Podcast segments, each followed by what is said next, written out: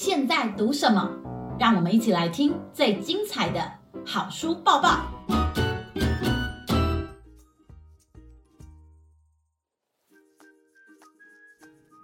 大家好，我是小天下总编辑李党。嗯，今天要介绍这一本，我会好好说。它其实非常适合低幼或是低年级的小朋友。那其实呢，也很适合我们大人来。作为引导孩子在解决冲突的时候，呃，来使用哈。那这本书呢，其他就用一个呃类似一个情境的故事带入哈。这是四岁的卡拉哈，他在和朋友在公园里玩球。那马里欧呢，他也诶跟着一起玩，可是他等不及轮到他，就想把球抢过来。那当然卡拉会非常生气，就对着他大吼，然后两个人就越吼越大声。然后呢，马里奥接下来怎么做呢？他抓起地上的沙子撒过去，好，卡拉这下子更生气了，他就用脚踢了马里奥，马里奥呢就把卡拉推到地上，然后冲突呢就越演越烈哈。那像我刚刚讲的这一幕，我想我们应该常常看到孩子在游戏的过程里面都会有这样子的争执。那面对这样的状况，我们大人要怎么解决呢？好，我们可能一把把孩子拉开，可是拉开了问题。冲突就解决了吗？好像没有，孩子并没有从这个争执的过程里面学到什么。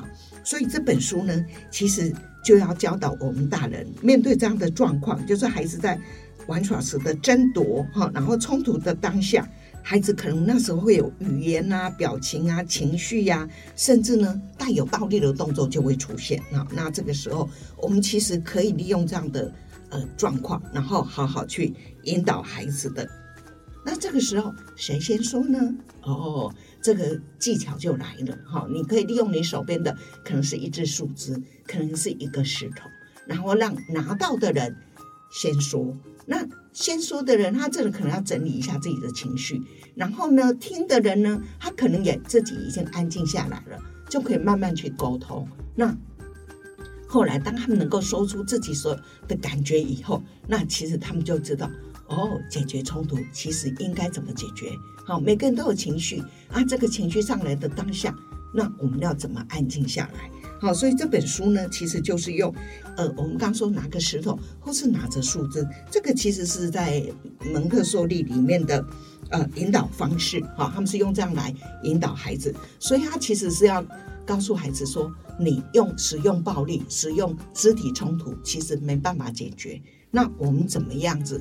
用讲的不动手，建立好好说、轮流说的秩序，哈，而且让我觉得，哈，其实是让孩子他已经抒发的他的情绪，好，然后也让孩子慢慢去想，当我生气的时候，我感觉怎样？结果我有怎么样的肢体肢体动作出现？好，那如果我们可以静下来倾听，然后尊重彼此的感受，可能问题就可以解决，哈，所以。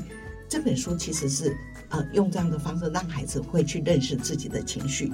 那情绪本身有没有问题？其实情绪本身没有问题，怎样表达情绪才是问题啊？那成长中的孩子呢？其实如果能够透过我们大人用类似这样子的引导，他就能更了解自己的情绪，也可以减少因为情绪伤害自己，也伤害到别人，然后慢慢的可以成长为。懂得为自己的情绪负责任的人啊，所以我相信，如果我们的孩子看完这本书，他一定会能拥有更多的沟通技巧。